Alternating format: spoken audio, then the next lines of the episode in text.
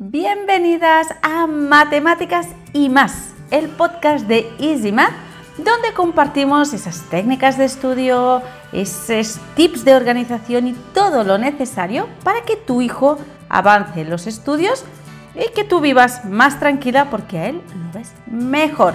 ¿Preparada? ¿Sí? Pues empezamos. Muy buenas y bienvenidas al capítulo número 14. Vamos, que nada, ya estábamos en el capítulo 100. Bueno, hoy eh, quiero compartir la historia de María porque estamos, bueno, estoy completamente segura que te va a ayudar muchísimo a entender lo que lo más probable es que esté pasando tu hijo ahora mismo o, o le haya pasado en algún momento y compartir historias al final nos hace ver puntos de vista que nos ayudan muchísimo. María es una estudiante que le dedicaba muchas horas al estudio, pero sus notas no iban acordes a todo el tiempo que le dedicaba. Eran tardes enteras encerrada en la habitación, casi sin salir, se cerraba la puerta, prácticamente había dejado incluso de hacer deporte porque decía que le quitaba muchísimo tiempo. Luisa, la mamá de María, empezaba a estar preocupada porque su hija había dejado de tener tiempo libre y cuando era época de exámenes, vamos, se armaba la marimonera. Todo eran malas caras, sin tiempo para comer, portazos, mal humor. María cada vez tenía menos energía y menos ganas para estudiar, porque por mucho tiempo que le dedicara al estudio, no había manera de sacar esas buenas notas que puedes llegar a esperar estudiando lo que ella estudiaba. Luisa, viendo que esta situación se le estaba yendo un poquito de las manos, pidió una cita con la tutora para expresarle la preocupación eh, que estaba sintiendo por María. Después de una tutoría familiar, para ver qué estaba pasando, para ponerse en situación, la tutora les aconsejó empezar a incorporar técnicas de estudio a las rutinas de tarde de María. La tutora, evidentemente, es muy observadora y había detectado que en realidad María pasaba mucho rato estudiando, que eso ya Luisa lo sabía, la mamá de María, pero no de forma productiva, porque Luisa pues tiene que trabajar mucho, tiene que atender a los hermanos, tiene que atender a la casa y no tiene tiempo de ver lo que realmente María está haciendo cuando cierra esa puerta y se pone a estudiar en su habitación. María no tenía un horario para después de clase, donde saber en cada momento de su tarde qué hacer con ese tiempo. Tiempo para hacer los deberes, tiempo para estudiar para cuando tenga un examen, tiempo para el deporte, tiempo libre para ella para hacer lo que quiera. ¿Sí?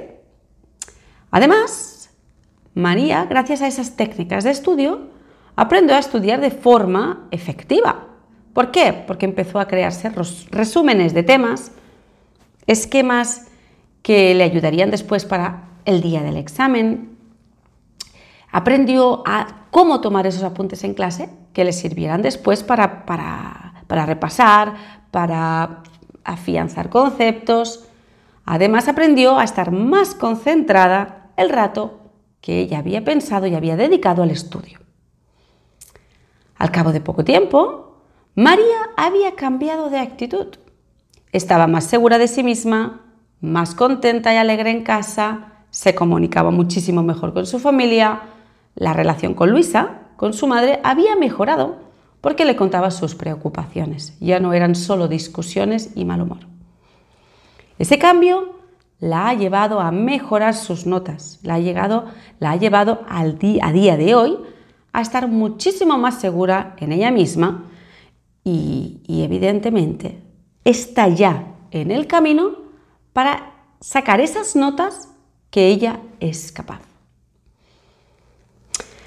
La historia de María estoy casi segura que te estará resultando familiar a ti como mamá, porque es la que estás, lo que estás viviendo tú ahora mismo, o quizás tu hijo el que está eh, leyendo el artículo o escuchando este podcast. Está comprobadísimo, súper comprobado que se mejoran el rendimiento escolar sin la necesidad de dedicar todo el tiempo del mundo, todas las tardes encerrados estudiando cuatro o cinco horas ahí, papá, papá, papá, no ayuda a nada. Y está comprobado que si se empiezan a incorporar técnicas de estudio a su día a día, a sus tardes, tu hijo va a mejorar el rendimiento. Lo que quiero es resumirte en este podcast las ventajas de aprender todas las técnicas de estudio que existen, pero son sobre todo, quiero, quiero las, expresarte y quiero, quiero abrir un mundo eh, de todas las ventajas que hay, tanto para tu hijo como para toda la familia. Entonces, las técnicas de estudio, primero, se aprovecha más el tiempo. Cuando se tienen esos medios que mejoran, al final, cuando tu hijo eh, empieza a detectar, ostras, pues yo estudio mejor con esquemas, yo estudio mejor con mapas mentales, yo necesito formularios, yo necesito vídeo, saber cómo estudia va a aumentar la atención porque él está estudiando como a él le gusta y además la concentración, ganando ese tiempo porque va a ir directo a lo que él sabe que le funciona. La segunda ventaja es que va a aumentar su autoestima y la motivación por el estudio. Quizá ahora pues dices, uff, esto se me hace un poco cuesta arriba, ya me conformo con que mejore su autoestima, ¿no? Porque a veces la motivación por el estudio se hace un poquito más cuesta arriba. Esta ventaja, ¿por qué la decimos? Porque al sentir que tu hijo está estudiando el tiempo que él necesita, teniendo además tiempo libre, va a hacer que él diga, oh, pues mira, pues sí, voy bien preparado el examen estudiando menos de lo que yo estudiaba antes. Volvemos a, hacer lo mismo, ¿no?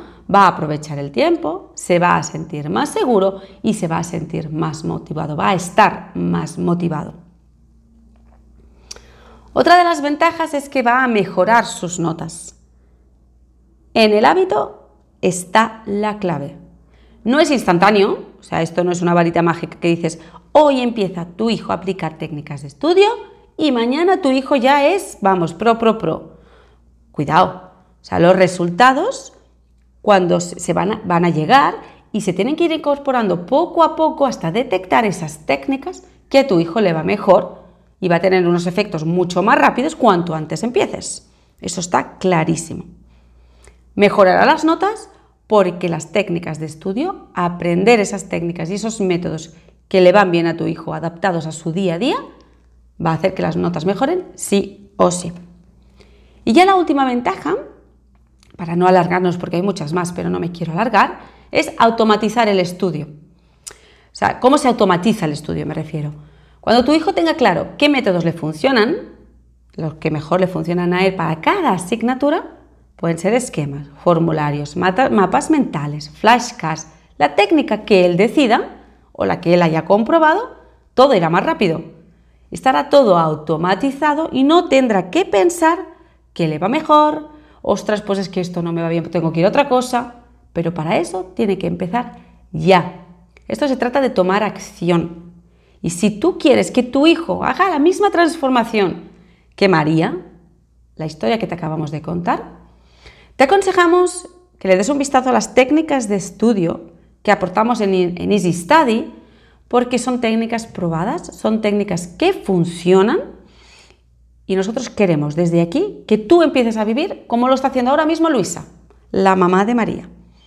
Así que toma acción, tienes toda la información en la descripción, te vamos a dejar toda la información y queremos que tú hagas ese cambio, si tú ves que dices, ostras, que yo tengo dudas, yo no sé realmente eh, qué le está impidiendo a mi hijo avanzar, estamos a un solo clic de distancia, te vamos a dejar también en el cajetito la información y aquí estamos para ayudarte en todo lo que esté en nuestra mano. Y hasta aquí el podcast de hoy. Muchísimas gracias por escucharnos y que tengas un feliz día. Chao.